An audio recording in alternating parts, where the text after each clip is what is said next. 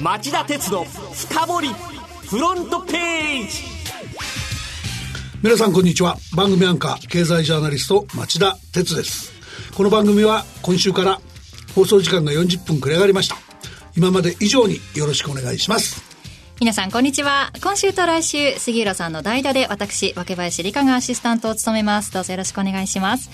さて今年のゴールデンウィークもうそろそろかなと感じているんですがすでに皆さんご存知だと思いますが4月30日の天皇陛下の退位や5月1日の新天皇の即位など皇位継承の儀式が相次ぐことから4月27日から5月6日までのなんと10連休なんですよね。そこで皆さんは実際どれぐらい休めるのか、ええ、ポイントサービスポンタを手掛けてるロイヤリティマーケティングの1月下旬の調査によるとゴールデンウィークの休暇日数で最も多いのはなんと10日で全体の25%の方が休めるっていうんですね。でこのため空前の特需に湧いてるのが、はい、HIS や JTB といった旅行大手、はい、期間中の海外ツアーの予約件数が軒並み前の年の同じ時期に比べておよそ3倍で売り切れ続出。はいチャーター便を使った追加の商品販売を進める状況となってるそうです。うん、楽しみが多いというのはいいことなんですが、はい、まあ、心配なのが病院ですよね。そうね。えー、長い間お休みなので、もし病気や怪我をしたらどうしようと心配ですが。そこについて政府は国民生活の混乱を避けるためっていうことで、病院の受け入れ体制や家庭ごみの収集日の事前の周知、これを都道府県に呼びかけています。はい、でまた、えー、日本郵政は通常の休日に扱わない普通郵便を中日にあたる5月2日は配達すると発表しました。よかったですね。さて、この後は町田さんが選んだ1週間の政治経済ニュースを10位からカウントダウンで紹介していきます。町田鉄の深掘りフロントページまずは今週10位のニュースです。トランプ大統領元顧問弁護士の議会証言で窮地に。アメリカのトランプ大統領の元顧問弁護士であるマイケル・コーエン被告が水曜下院の公聴会に出席し大統領選で対立候補だったクリントン元国務長官陣営のメール流出を大統領本人が事前に把握していたなどと証言しましたこの証言がトランプ大統領のロシアとの選挙協力を裏付けたと受け止めた向きが多く大統領が窮地に追い込まれる可能性が出てきましたコーエン被告は証言の冒頭で大統領をペテン師、人種差別主義者などと激しく非難、対立姿勢を鮮明にしました。野党民主党の追及が勢いづく可能性が出てきています。一方、ベトナムのハノイで米朝首脳会談に臨んでいたトランプ大統領は、コーエン被告が減刑のため嘘をついてるなどと批判しました。なお、えー、米朝首脳会談では期待されていた両首脳による非核化の合意文書への署名発表などは見送りになりました。はい、協議は続ける構えですが、改めて両国の隔たりの大きさも浮き彫りになっています。続いて第9位のニュースは、スバルが SUV など過去最大の226万台をリコール。スバルは木曜、ブレーキランプの不具合によりエンジンがかからない恐れがあることが分かり全世界で SUV など226万8841台を対象にリコールを実施すると発表スバルとしては過去最大の規模となっていますスバルは2019年3月期の関連費用をおよそ100億円と見込んでいますが、コスト削減などで吸収する方針で、業績の下方修正はしないとしています。続いて8位のニュースは、日本航空が来月、国際線で LCC 事業に参入申請へ。JAL 日本航空は月曜、中期経営計画の改定版を発表し、この中で2020年度の運航開始を目指す LCC 格安航空会社事業について成田空港とアジアや欧米を結ぶ路線を想定しており今月中に国土交通省に航空運送事業の許可申請を提出する方針を明らかにしました。JAL は経営破綻以降積極的に通常よりゆったりしたシートを導入するなどの措置を講じて、安売り競争に巻き込まれるのを避けてきました。だけど、えー、成長性の高い LCC 利用者も取り込む戦略に転換したっていうことですね。で、低燃費で長距離を飛行できるボーイング787の導入を想定しており、えー、初期費用として230億円を投じる計画で、今月中には LCC 事業を営む会社の名前なんかも公表する方針です。それでは7位のニュースはこれです。情報共有先を明示していない企業が全体の5割に、最大は ANA の70件。日本経済新聞とデータ管理サービスデータサインが共同で国内で消費者向けサイトを運営する主要100社を調査したところ全体の5割が具体的な提供先を明示せずに外部とユーザーの利用データを共有していたことが明らかになりました。共有先が最多だったのは ANA 全日本空輸で55社による70件の外部サービスにデータを渡していました。2位は DMM.com の65件。3位はオイシックスラ大地の52件となっています。こういう行為、日本では直ちに違法じゃないんですけども、えー、でもデータ保護の規制強化の議論って進んでいて、利用者の信頼を得ながらデータを経済成長に生かすルール作りが重要になってるんですよね。はい、だから今回のような、えー、今回の ANA のような情報取得は利用者が意図しない形での情報拡散の懸念もあるので、早急に改めないと顧客の信頼を裏切る行為とみなされかねないと思います。はい、続いて6位のニュースは放送開始から3ヶ月、4K テレビの販売が好調。高精細な画像が特徴の 4K、8K 放送の開始から今日で3ヶ月が経過しましたが、4K 放送対応テレビの販売が好調です。家電量販大手のエディオンでは、4K テレビの売上高が去年12月に前の年の同じ月と比べ3割増加。今年1月も同じく2割増しを記録。ビッグカメラも去年12月以降のテレビ全体の売上高が前の年の同じ期に比べおよそ15%増加しました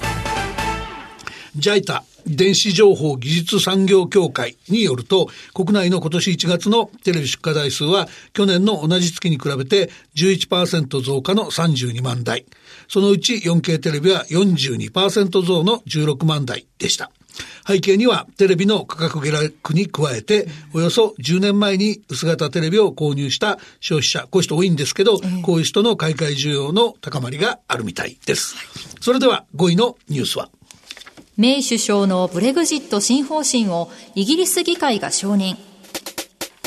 イギリス議会下院は水曜夜、イギリスと EU ヨーロッパ連合の合意内容が今月12日までに議会で承認されなかった場合、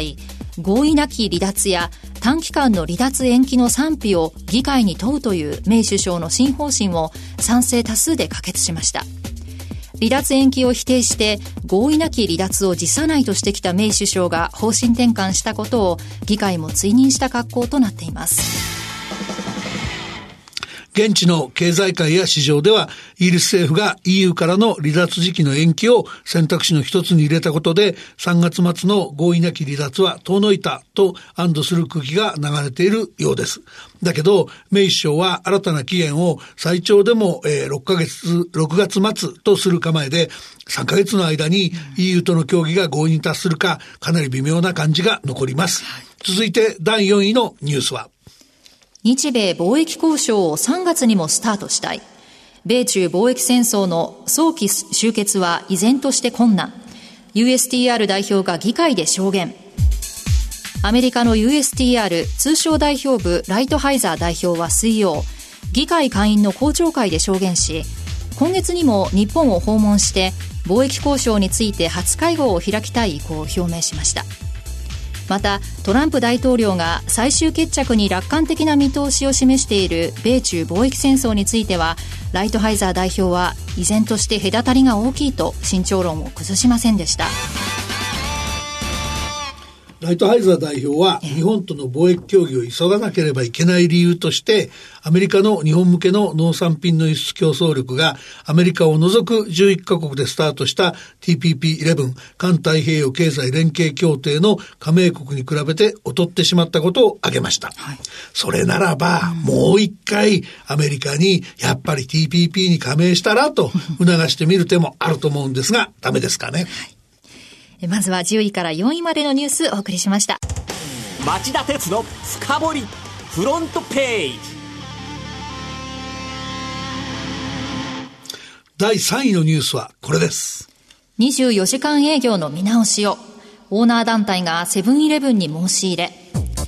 コンビニの加盟店オーナーらが結成したコンビニ加盟店ユニオンは水曜。セブンイレブンジャパンに対しどのような場合に24時間営業の短縮が認められるかなどを取り決めるための団体交渉に応じるよう要求しました。この団体が同じ日に開いた記者会見によりますと、セブン側は加盟店オーナーを独立した経営者とみなす立場を取っており団体交渉には応じない模様ですまずこの団体交渉のきっかけって何だったんでしょうか？きっかけは、セブンイレブンを運営する大阪府東大阪市の加盟店のオーナーと、チェーン本部のセブンイレブンジャパンの間で起きた24時間営業をめぐる対立なんですね。はいまあ、そもそも人手不足を理由に加盟店が2月1日営業時間を午前6時から翌朝午前1時までの、えー、19時間に短縮したところ、本部からフランチャイズの契約に違反してい。る違約金は1700万円と言われたっていうんですね。で、これにオーナーが反発して、コンビニ、コンビニ加盟店ユニオンの、えー、支援を受けて話し合いを求める事態に発展しました。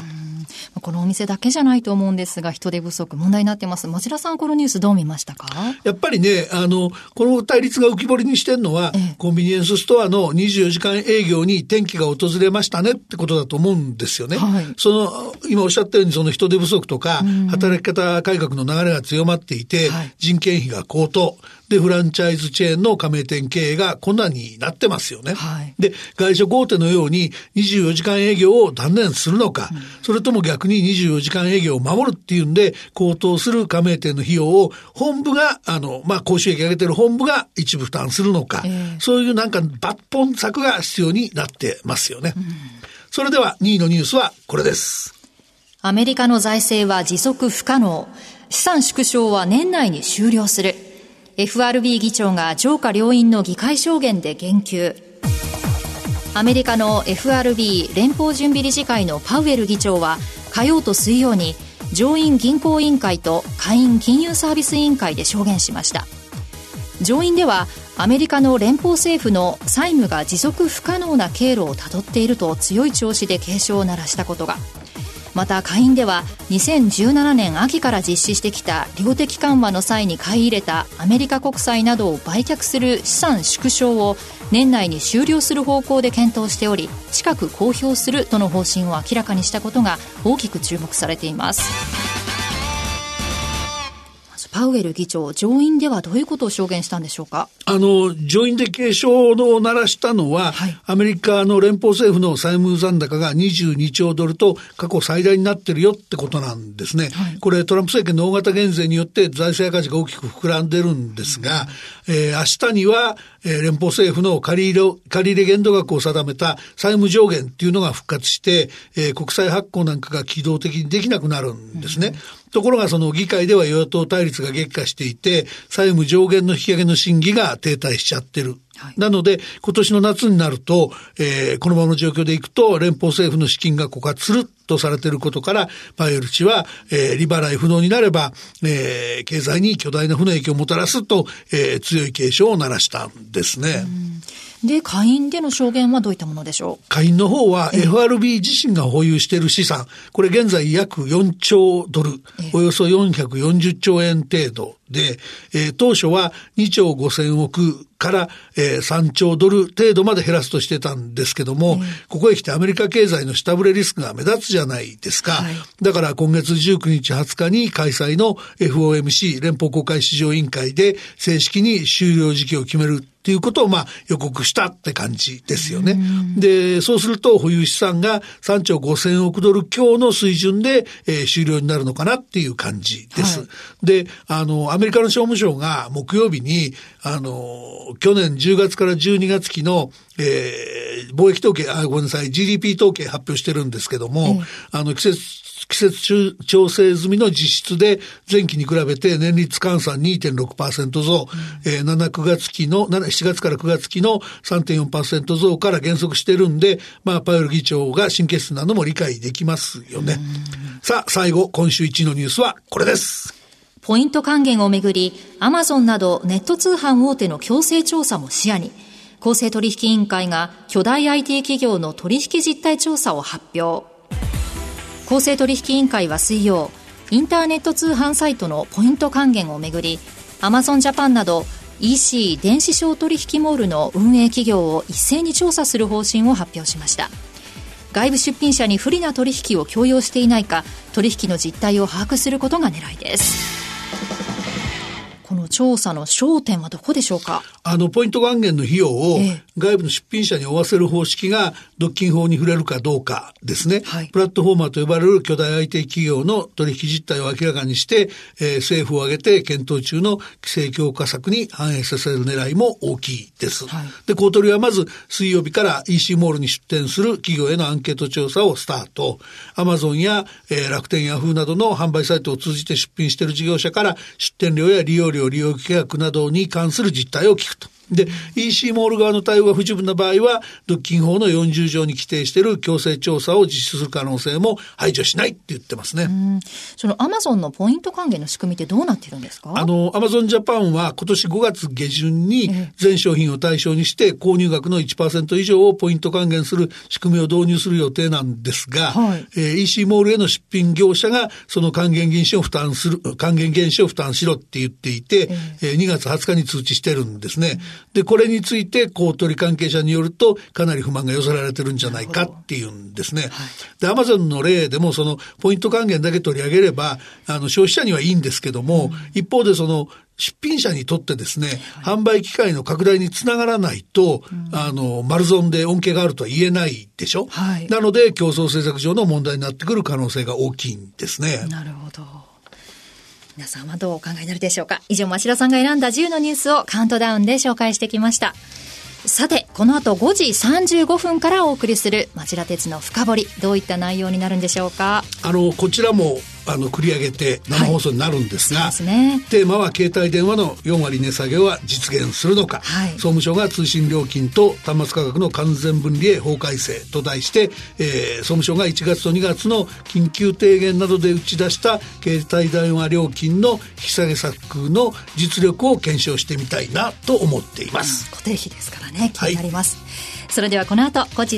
35分からの町田鉄の深掘りで再びお耳にかかりましょうさよなら。